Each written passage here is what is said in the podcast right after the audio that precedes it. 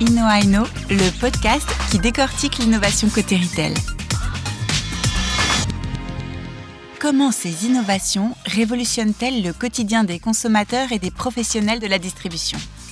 Les experts de l'échangeur Guillaume Rio et Nicolas Diacono, accompagnés d'un start du domaine, décryptent les enjeux liés aux usages de ces nouvelles technologies.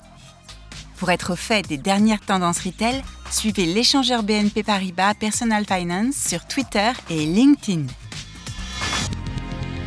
Bonjour à tous et bienvenue dans ce nouvel épisode d'InnoAino. Aujourd'hui, nous allons aborder le sujet de la food tech. Le sujet peut vous paraître sorti d'un livre de science-fiction et n'être que l'affaire que de quelques scientifiques ou spécialistes culinaires, mais la problématique est sérieuse. À savoir que la food tech pourrait permettre de nourrir toute la population et de meilleure manière dans le futur. Pour parler de ce sujet, nous avons la chance de recevoir Céline Schiff-Deb, en charge de l'innovation produit chez Calista. Bonjour.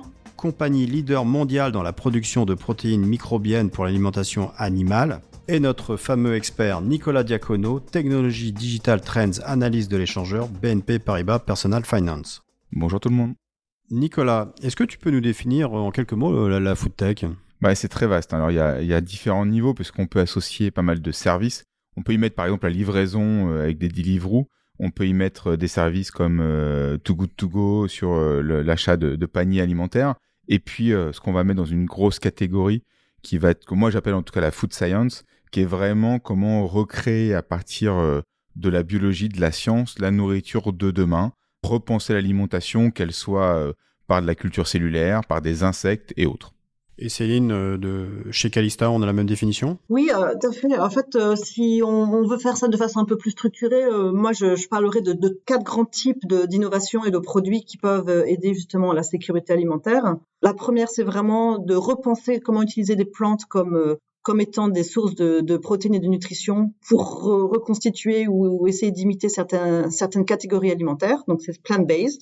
L'autre, c'est de pouvoir utiliser ce qu'on appelle euh, la viande cellulaire. Donc, c'est pouvoir euh, recréer ou un morceau de, de poisson ou, de viande en recréant de façon très technologique de la viande à partir d'une cellule.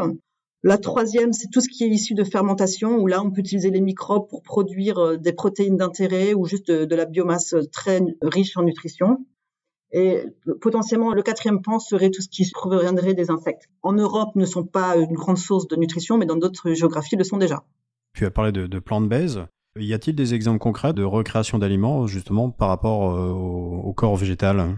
Tout à fait. Encore une fois, euh, l'industrie s'oriente vraiment autour de trois grands pans d'application. Le premier, c'est de, de remplacer ou de recréer tout ce qui est viande, viande et poissons.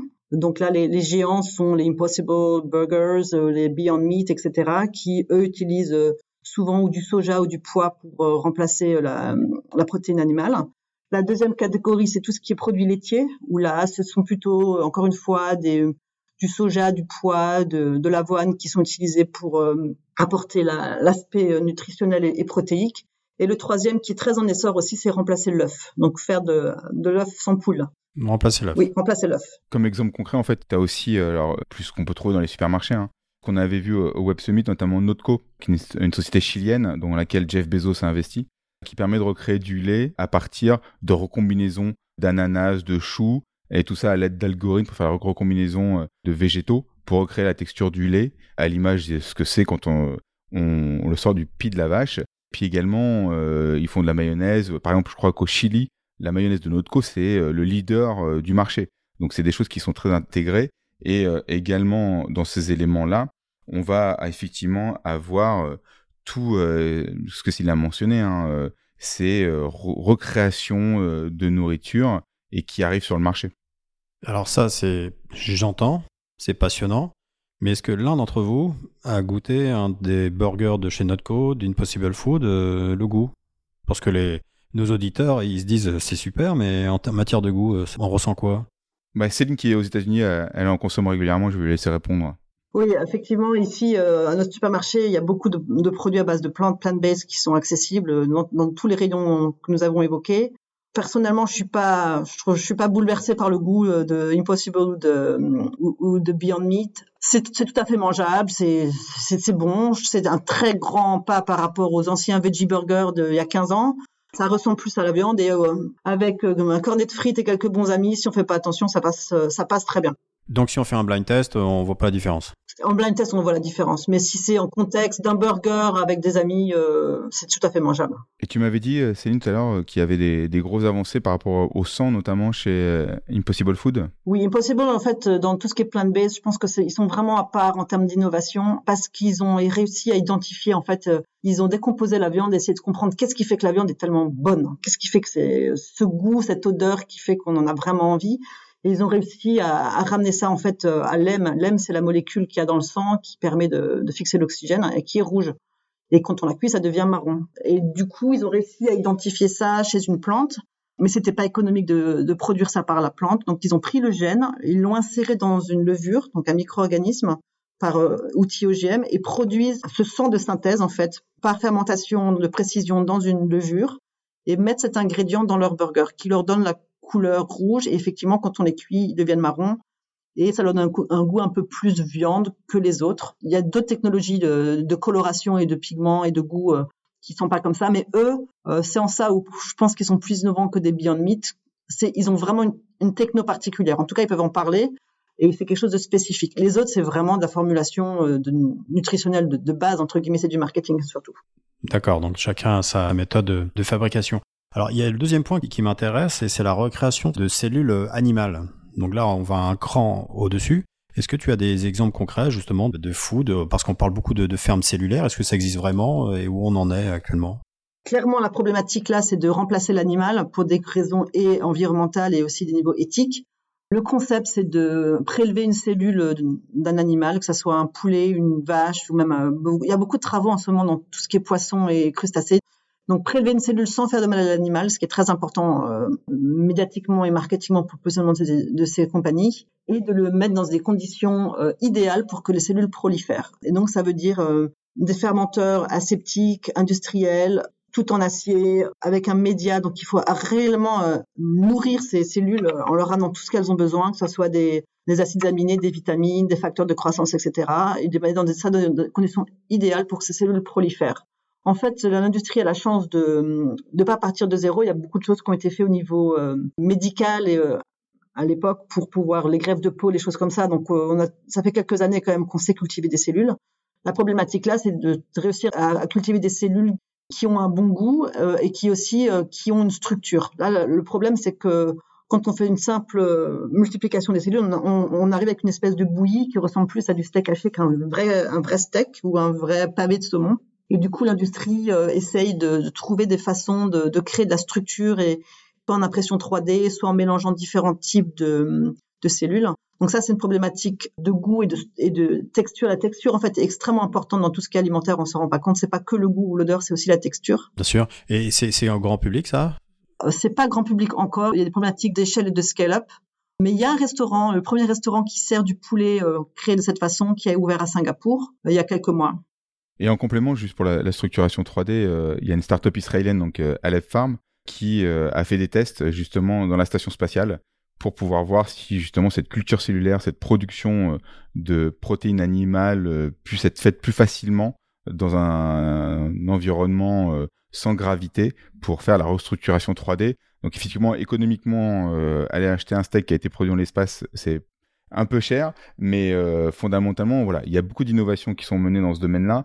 Et pour citer d'autres acteurs en complément de, ce qu'on qui est cité par, Céline, il faut savoir qu'en Europe, il y a FOMO qui recrée euh, du lait à partir de bactéries, des protéines de lait. On a Mozamite également qui est dans cette culture cellulaire. Voilà, il y a, pas mal d'acteurs là-dessus. La seule problématique, notamment en France, c'est euh, nos élus, puisque les députés euh, ont inscrit dans la, la, dernière loi climat bah, l'interdiction de consommer ces protéines issues de la culture cellulaire dans les cantines, les restaurants publics, alors que pour autant, il n'y en a aucune sur le marché. D'accord. Et c'est vraiment à cause de, l'origine des, protéines? Bah, c'est de la peur en fait, tu sais, euh, la défiance par rapport à ces innovations technologiques, mais aussi les OGM, les manipulations génétiques, à tort ou à raison, parce que euh, effectivement, l'analyse a posteriori au niveau de la santé, de l'impact euh, de cette nouvelle manière de produire de la nourriture, qu'est-ce que ça va, quelle incidence ça va avoir sur notre santé, bah, c'est toujours compliqué de répondre à court terme là-dessus. Mais Céline, qui est dans le domaine, notamment sur la nutrition animale, a peut-être plus d'éléments sur le sujet. Oui, en fait, euh, il y a effectivement une notion d'inconnu, de peur qui, freine un peu la réglementation. Je pense que tu as raison, Nicolas. tout ce qui est le, le contexte légal euh, pour, approuver ces produits est, un frein. L'autre frein aussi, c'est il est encore technologique. Hein, Guillaume, pour revenir à ce que tu disais, euh, il y a des problématiques de, notamment d'outils de, de production, donc il va falloir construire des usines pour ça. Mais un des grands problèmes pour l'instant, c'est que ces cellules, pour qu'elles poussent, elles aiment avoir des, facteurs de croissance qui proviennent de la viande. Donc, euh, il y a toute une notion de réussir à retrouver des facteurs de croissance qui ne proviennent pas de, sérum bovin, par exemple, pour faire pousser ces protéines. Et du coup, il y a beaucoup d'innovations encore qui doivent prendre place pour pouvoir démocratiser ça. Oui, parce qu'actuellement, euh, actuellement, les investissements américains dans les startups de food tech, euh, ils explosent. Hein. Et j'imagine que s'il si, suffit, bon, on a parlé de Notco, c'est sur un autre sujet où Amazon a investi dedans, il suffit que des géants tels que Walmart euh, ou des grandes distributions investissent dedans, ça peut accélérer, à mon avis, euh, l'émancipation de, de, ce genre de, de food. Oui, alors il y, a des chiffres qui sont sortis notamment hier sur euh, spécifiquement sur la viande cultivée, donc c'est encore un petit investissement. Hein. Ils ont, les investissements ont été à peu près de 350 millions de dollars en 2020 mais c'est près du double de ce qui a été précédemment investi jusqu'alors. Dans les quatre piliers dont je parlais, c'est un peu le plus natif. Il y a beaucoup plus d'investissements euh, quand on regarde euh, les autres plant-based et, par exemple qui ont levé 2,15 milliards de dollars. Euh, il y a plus d'investissements là-dedans. Ce qui est important, c'est qu'il y a aussi des gens du secteur qui se sentent menacés. Donc il y a des, géants de la viande qui investissent massivement dans tout ce qui est plant-based et, euh, et viande cellulaire. Euh, il y a beaucoup d'impact aussi de la distribution, tu en as parlé, mais aussi de tout ce qui est food service, donc euh, les cantines dans le futur, mais déjà maintenant les chaînes de fast-food, les restaurants euh, ont un impact fort. Et finalement, les grandes marques, les grandes CPG, les Nestlé, Danone, Kraft, etc., ont tous maintenant des, des ambitions de qui sont en train de réaliser d'ailleurs de développer des nouvelles marques et des nouvelles branches uniquement plant-based. Et d'ailleurs, on peut se poser la question euh, par rapport à Calista, est-ce que la crise de la pandémie, la crise du Covid-19 a accéléré votre business ou celui du, marché en général? Ah oui, tout à fait. Euh, la pandémie a vraiment mis en, exergue le fait que la sécurité alimentaire est vraiment fragile. Quand un dépend entier de, l'industrie, il n'y a pas de, par exemple, de, gens dans les champs pour pouvoir planter ou ramasser certaines certaines choses. Quand on s'est rendu compte que au niveau des, usines où ils découpaient la viande, c'était un, un hotspot pour euh, pour devenir euh, pour devenir infecté, ça a posé beaucoup de questions et il y a énormément d'investissements qui qui ont attrait à ça. Et notamment, il y a des gens aussi qui qui arrivent à démontrer finalement que la pression de manger de la viande, manger du poisson a un impact sur la pandémie parce que ça oblige les gens à manger euh, des, des, animaux qui ne mangeraient pas d'habitude parce qu'il n'y a juste pas assez de nourriture. Donc oui, effectivement, ça a un impact global sur tout ce qui est ag et food, positif. On parle aussi beaucoup de, de la food personnalisée par rapport à, ton ADN. Est-ce que c'est vraiment une tendance qui prend forme actuellement? Je, suis ça d'un peu moins, moins près. Je pense que pour l'instant, c'est très marketing. En termes de, de débouchés, ça peut être très niche, mais on voit les mêmes évolutions en cosmétique, etc. Les gens aiment qu'on fasse des choses pour eux. Ils aiment se sentir spéciaux. Donc, euh, il y a sûrement un, fond de vérité. Il y, a des, des gens qui sont intolérants, allergiques à certaines protéines. Ou, donc, je pense que ça se développera à terme. Moi, personnellement, et ce qu'on fait à Calista, on pense plutôt à la, à la grande problématique de comment est-ce qu'on peut nourrir tout le monde euh, de façon euh, équitable, euh, bon pour la santé et, sans, sans mettre plus de pression sur, sur la planète. Je pense que c'est ça la vraie question. Sur, sur ce sujet, je crois que Nicolas, tu as quelques exemples. Hein. Ouais, non, surtout, j'allais dire, on a un super podcast sur l'ADN, Guillaume, qu'on a, qu'on a la dernière fois avec nos amis d'Alcimed. Mais effectivement, aujourd'hui, c'est de l'ordre du fantasme, en tout cas, d'être dans la nutrigénomique à 100%. Mais par contre, je suis persuadé qu'effectivement, ça va, ça va monter dans cette quête du bien-être de la santé, notamment dans les pays où on est dans le préventif, comme les États-Unis, contrairement à, la France, on est plutôt dans le curatif. Très bien. Et, vous voyez quand cette démocratisation dans les années à venir Dans, dans 5 ans Dans 10 ans? En termes de, des impacts de la food tech? Oui, de la food tech, euh, on va dire dans, dans les linéaires de, de la grande distribution. Je, je, parle pour nos auditeurs. Bon, tu nous as parlé de Impossible Food tout à l'heure. C'est déjà le cas dans plusieurs pays. Euh, Nicolas a, mentionné la, mayonnaise. Euh, la mayonnaise euh, dans dans les linéaires aux États-Unis, en Californie où j'habite, il y a plus de plant-based milk que de lait de vache. Donc globalement, il y a à peu près 1% du lait qui est vendu globalement qui est d'origine végétale et non vache. Mais aux US, ça 15% du marché est d'origine végétale. Donc c'est un énorme un énorme marché. Au niveau de la viande, encore une fois, tout ce qui est plant-based, les Beyond, le Impossible, toutes les marques de distribution ont leur propre MeToo. Euh, c'est dans les, dans les bacs.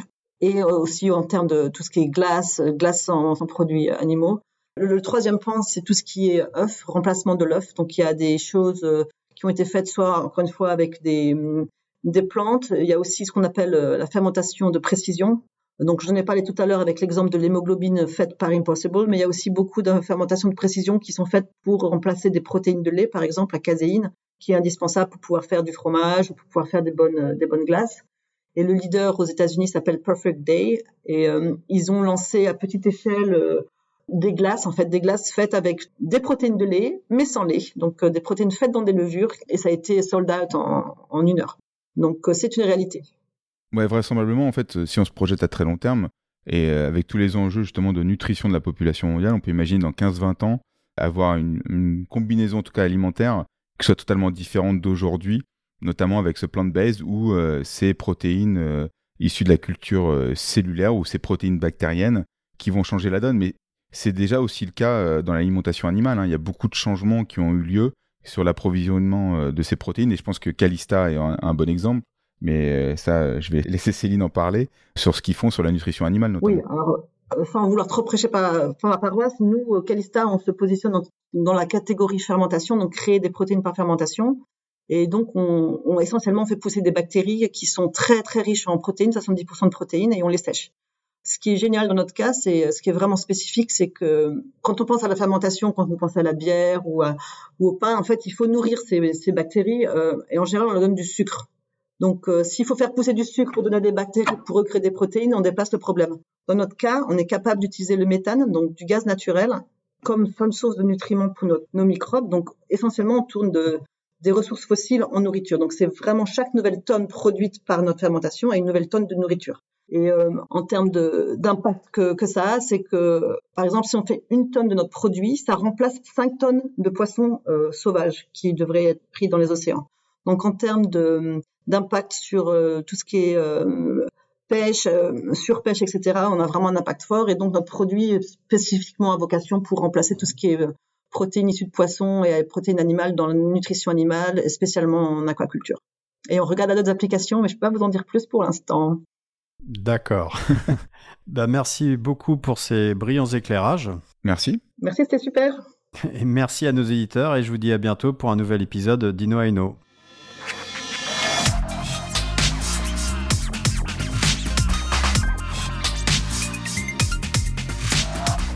L'ensemble des épisodes d'Ino sur les plateformes de streaming, sur le site de BNP Paribas Personal Finance et sur celui de l'échangeur. Et pour rester connecté aux dernières tendances retail, suivez l'échangeur BNP Paribas Personal Finance sur Twitter et LinkedIn.